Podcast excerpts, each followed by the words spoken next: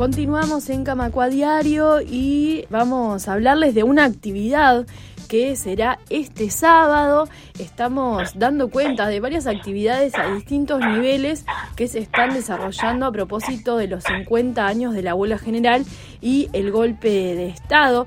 Y en este caso le damos la bienvenida a Mateo Mañone, que está detrás del proyecto ALBA, la audioguía de las memorias que inaugura una exposición en el subte de Montevideo organizado por el municipio B. Bienvenido, Mateo.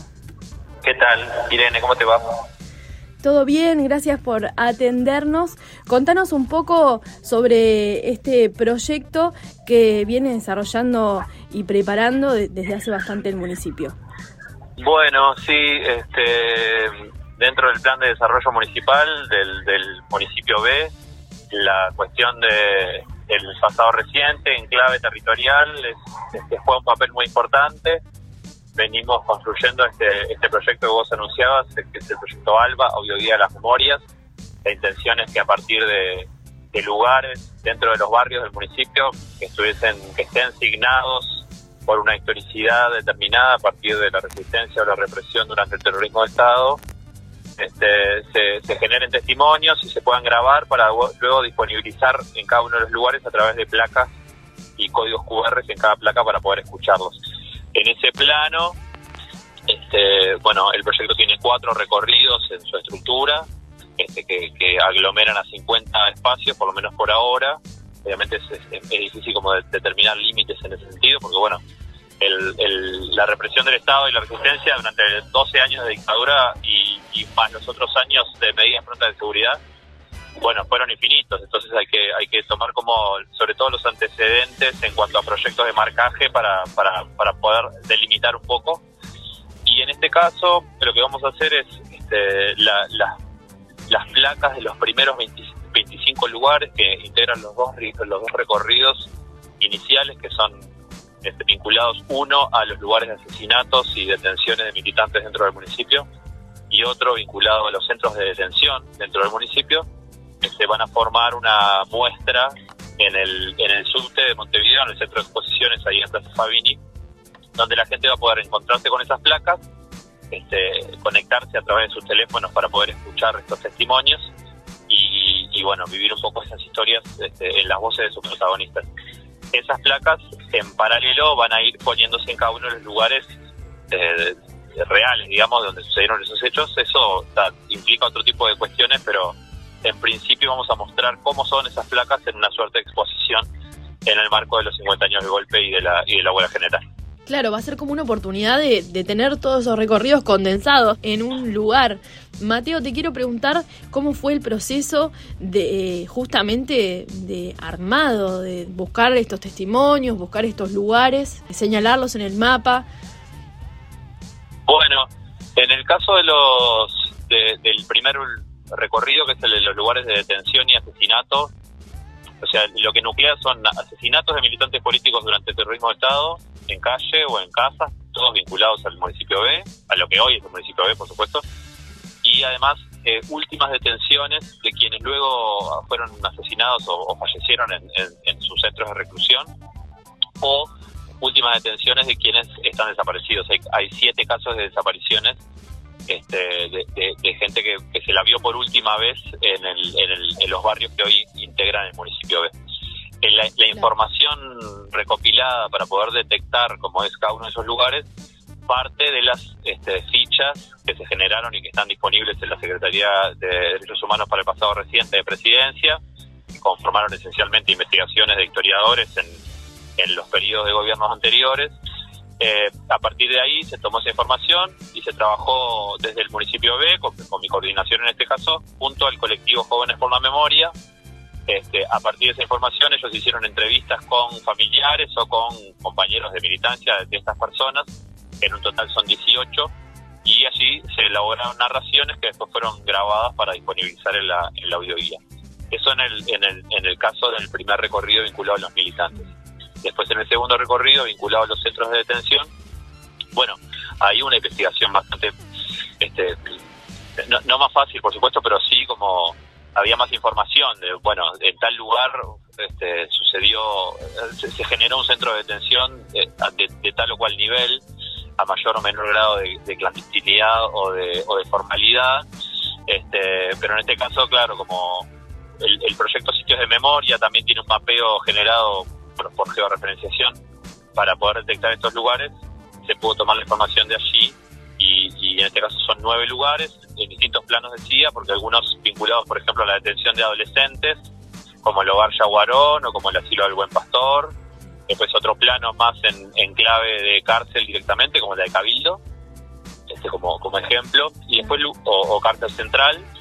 O y después algunos lugares también vinculados a, bueno a las Fuerzas Armadas como, como repositorio de detenciones y de tortura, como todo el este, el FUSNA o Prefectura Naval, este, o la Dirección Nacional de Inteligencia en el caso de la policía, este, como distintos niveles de lugares que, que funcionaron como centro de detención y en algunos casos como centro de detención y tortura además.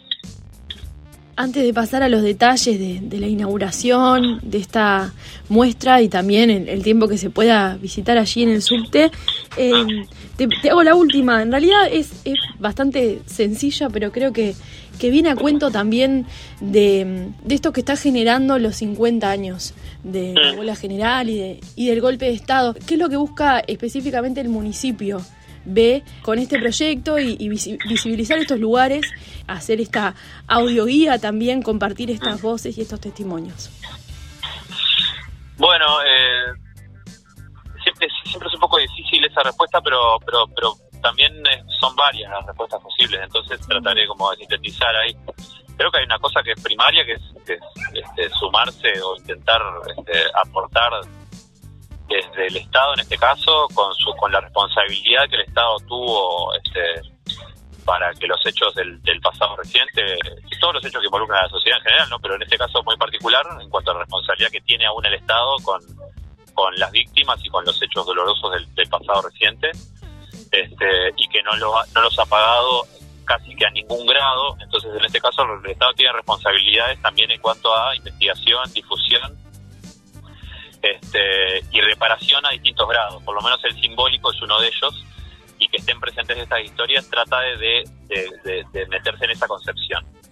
Eh, por otro lado, sumarse a, a, la, búsqueda de verdad en, un plano, entonces por eso tratemos, tratamos de ser lo más rigurosos posibles en cuanto a las investigaciones y a lo que se presenta, en siempre aparte desde el diálogo con quienes fueron parte o con quienes investigan los hechos. En este caso no es un proyecto que, el municipio B imponga desde la prédica y concepción del municipio B, sino que la construcción es permanentemente en, en, diálogo con las organizaciones y con, y, con las personas que, bueno que más saben sobre estos asuntos en, distintos distintos planos. O sea no incluso hubo una determinación inicial que es que las voces presentes en la audioguía no fuesen institucionales este sino que participaran directamente quien, por ejemplo en el caso de los centros de detención quienes estuvieron detenidos eh, y quienes todavía están reivindicando ciertas cuestiones en cuanto a los espacios que están tratados y después hay otro plano que es el de más vinculado al, de memoria y ciudad, si se quiere,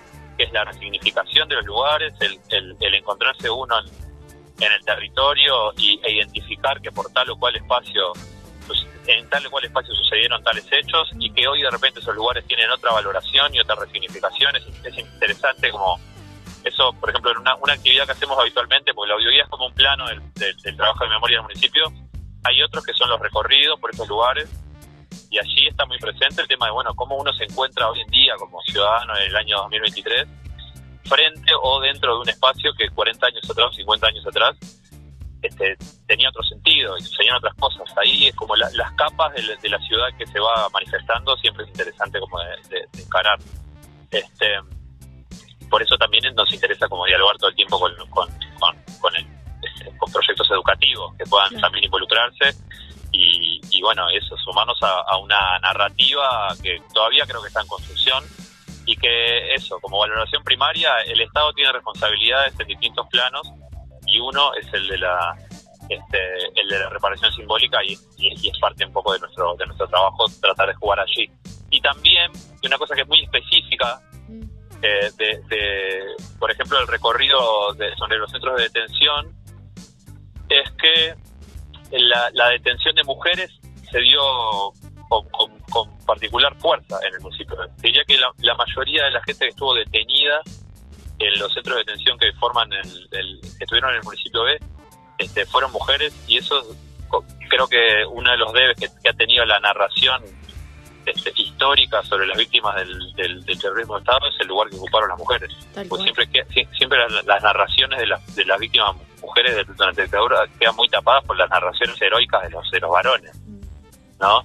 Este, y acá estamos hablando de que en, la cárcel de Cabildo, en el asilo del Buen Pastor, que fue un centro de detención adolescente, en el hogar Yaguarón, otro centro de detención adolescente, en la escuela de enfermería Carlos Neri, este, que también es un, fue un centro de detención dentro del municipio B, en esos cuatro lugares hubo mujeres solamente.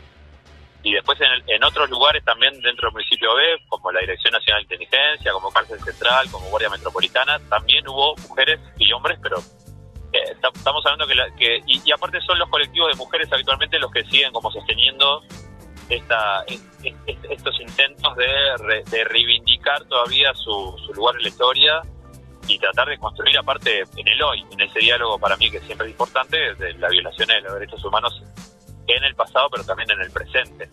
Eh, y, ahí hay mucho para aprender, entonces también intentamos como meternos en esa, en esa lógica. Tampoco es un poco entreverado, pero... No, clarísimo, Mateo, no. Es, es obvio que, que da para, para un montón, pero de tiempo y, de, y, de, y, de, reflexión, pero creo que es claro el, el, objetivo y necesario. Así que te agradecemos un montón estos minutos en, en Radio Camacua. Vamos a dar los datos. Si te parece, hasta fin de agosto va a estar la muestra en el subte. Es la, es la idea. la idea es que se, que se instale ahora el, el sábado 17 a las 12 del mediodía, inauguramos y que esté dos meses, hasta mediados o fines de agosto instalada con visitas, o sea, el, la sala de exposiciones está abierta de lunes a sábados de 12 a 19, la gente puede ir.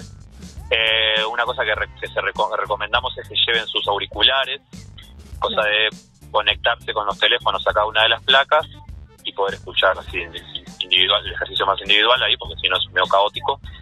Este, y si no, bueno, lo puede disfrutar desde, otro plano, pero ese, ese es como el ejercicio de repente más, más, más simple que tratamos de que suceda. Bien, así que en principio vamos a decir que la gente se arrime a la inauguración este mm. sábado 17 al mediodía, a las 12. Exacto, 12 en punto. Allí va a estar la alcaldesa Silvana Pisano inaugurando esta exposición. Será la oportunidad también para conocer, para tomar contacto con este proyecto y también con la historia, con parte de la historia de este municipio. Mateo Mañone, del municipio B, te agradecemos un montón estos minutos en Radio Camacuay y por supuesto que nos vemos el sábado. Gracias, como siempre, un abrazo. Camacua Diario, un resumen informativo para terminar el día.